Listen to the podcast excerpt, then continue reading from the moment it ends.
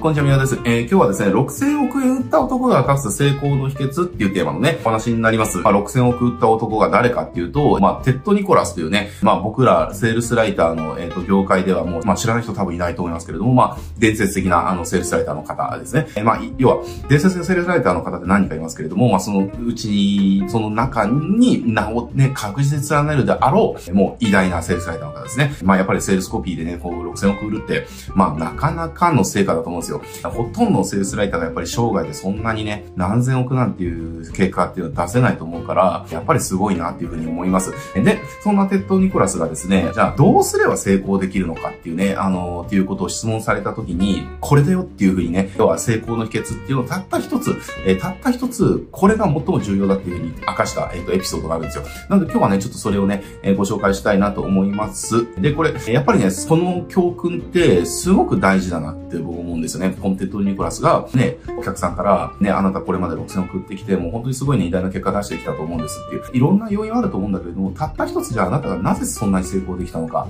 えー、そのたった一つに絞るんであれば何ですかっていう質問を受けた時に、成功の秘訣はこれだよっていうふうにね、伝えたこと。えー、これを、要はまさに我々も、えっと、やっぱやっていかなきゃいけないなっていう。で、これをやっぱりやるかやらないかで、全然この切り開ける、その、道の数とか、あの、乗り越えられる壁の高さっていうのは全然変わってくるなっていうふうにね、思うので、えー、これやっぱね、あの、なんかこう、教訓として胸に、やっぱり僕は刻んでるし、見てくれてるリスナーの方にも、やっぱりね、このテッド・ニコラスの成功の秘訣っていうのを実践してほしいなと思ったので、えー、今日はね、この話をしたいなというふうに思ってます。ちょっとじゃあ、エピソードからお伝えしていくと、えー、このテッド・ニコラスが、えっ、ー、と、誰だっけな、えっと、ゲイリー・ハルバートかな、えっと、ゲイリー・ハルバートが主催するセミナーの講師に呼ばれて、もう講義をしてたっていう、えー、時の話なんですけど、確かゲイリー・ハルバートだったと思います。ね、ゲイゲイリーがこう、まあ、ゲイリーはもう、あの、ゲイリーも偉大なセールスライターの人ですね。で、ゲイリー・ハルバートはそれやってる時に、えっと、テッド・ニコラスに講師を出して、えー、テッド・ニコラスがゲイリーのセミナーで、えー、講師するっていう時。えー、で、その時に、えっと、参加者から、えー、質問があったわけですよ。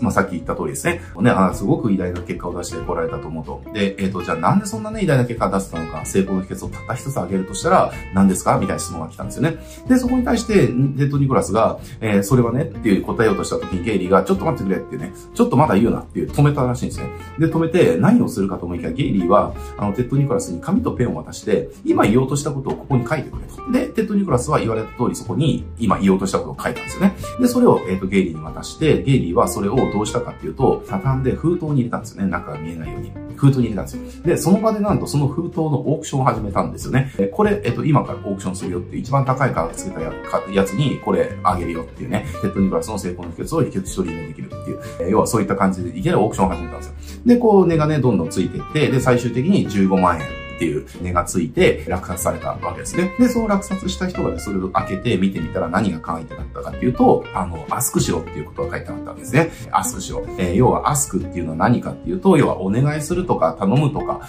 こうしてほしいと伝えるとかっていうことですよね。成功したいんであれば、アスクしなさいっていうことが、えー、書いてあった。で、これ結局何かっていうと、やっぱりね、じゃあ、冷静に考えたときに、これ本当に僕よく相談を受けて、なんでかなって思うことよくあるんですけど、アスクしない人ってすごく多いんですよ。例えばこうしてほしいなっていうのがあるのに、それを思ってるだけで伝えない。例えば、仕事に困ってる。ね、極論言いますよ。仕事に困ってるんだったら、アスクすればいいじゃん。仕事くださいってアスクすればいいじゃんっていう。だけど、仕事くださいってアスクせずに、みんなどうすれば仕事が取れるんだなって悩んで悩んで何もしてないんですよねっていう。それは仕事来なくて当然じゃんっていう話。えー、とか、これはもう、あの、会社っていう単位だったらよくあることですけれども、えー、あの人にね、こういったことやってもらったらすごく助かるんだけどなって思ってるだけでそれを伝えない。なね、えー、ことってたくさんあるじゃないですか。えー、だけれども、とか、例えばじゃあもうちょっとね、簡単な例で言うと、じゃあ、お客さんの声が今あんまないからお客さんの声ね、欲しいなって思ってるだけでお客さんに声くださいって言わないみたいな、とか、ね、あの人と JV したいな、協業したいなって思ってるだけで、それを伝えないとかって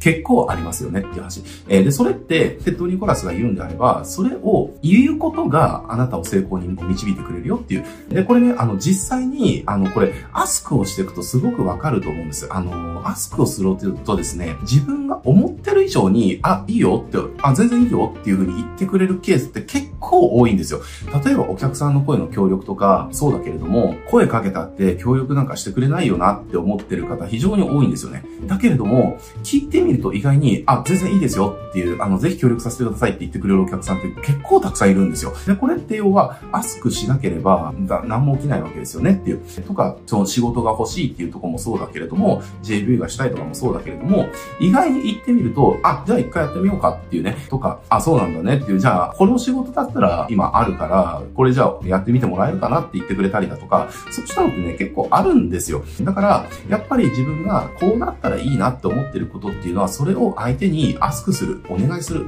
こうできませんかってお願いしていくっていうのをやってくださいっていうのが、テッド・ニコラスが、えっ、と、言ってた、その成功の秘訣なわけですね。やっぱり ask しろっていうところ、こうしたいっていう、こうしてほしいっていうのがあれば、それをそうできないか聞いてみる、お願いしてみる、頼んでみる。これによって、結構いろんなことが、こうなったらいいなって思ってることが実現することっていうのは結構あります。えー、なのでね、そこをね、あの、ぜひぜひ、あの、ちょっとやってってほしいなっていうふうに思うんですよ。アスクするっていうところえ。だから、例えばですけれども、1日1回誰かにアスクするっていうことを自分の中の例えばルールにしてしまうとかね、とか、1週間に1回とかでもいいと思います。1週間に1回自分がこうなったらいいな、あの人にこうしてもらえたら、あの人とこうういうことができたら、すごくいいのになって思ってることって常にあると思うんですよね。常にあると思うんです。だからそうしたことを、要は週に1回思ったことを誰かにアスクしていくっていうことをやるだけで、全然ね、自分のそのビジネスの成果結果っていうのも変わってきたりしますんで、ぜひですね、アスクするっていうことを実践してってほしいなと思うんです。本当にね、これやるとわかるんですけど、自分が思ってる以上にいいですよって言ってくれる人多いんですよ。えー、もちろんこれね、いいですよって言ってくれるような人間関係を普段から作っておくとかっていうのは、それはもちろん前提でありますよ。こっちが何かをね、アスクした時に、いやもう、あいつとは関わりたくないからっていうような関係性だったらアスクした時、それは無理ですよ。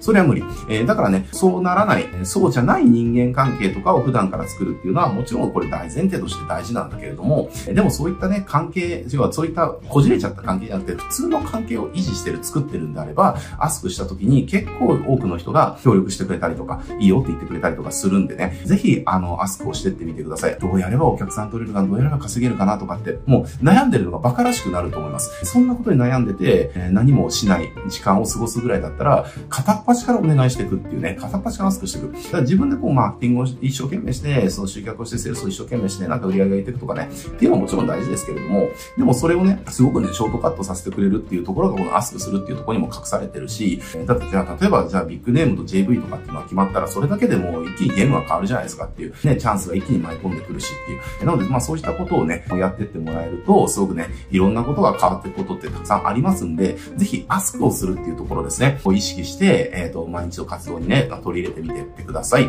えー、自分がこうしてほしい。もちろん、あの、お願いするわけだから、相手にもそれなりの見返りっていうものを提示しなきゃダメですよ。もう自分の都合だけで、私はこういった結果欲しいから、だからあなたにこれをしてほしいんです。それじゃあ、あの、イーブンな関係になるじゃないですか。要は、ギブアンドテイクでいうところのテイクだけになっちゃいますよね。それだとやっぱり無理なんでね、ちゃんとお願いをするんであれば、ギブをしていく。こうしたいんです。で、そのために私はあなたにこういったことが提供できます。なので、あなたにはこういったことをお願いしたいんです。前向きに検討いただけないでしょうかっていうね、えー、ちゃんとギブの精神忘れずに、えー、アスクをしていけば、全然いろんなことが好転していきますんでね、えー、ぜひ、ぜひ、あの、アスクするっていうことをやってみてください。はい、じゃあね、今日はこれで終わっていきますけれども、このチャンネルでこうしたあの、マーケティングの話とかね、たくさんしてますんで、えー、興味がある方はね、ぜひチャンネル登録して、他の動画もチェックしてみてください。はい、じゃあ今日これで終わります。ご視聴ありがとうございます。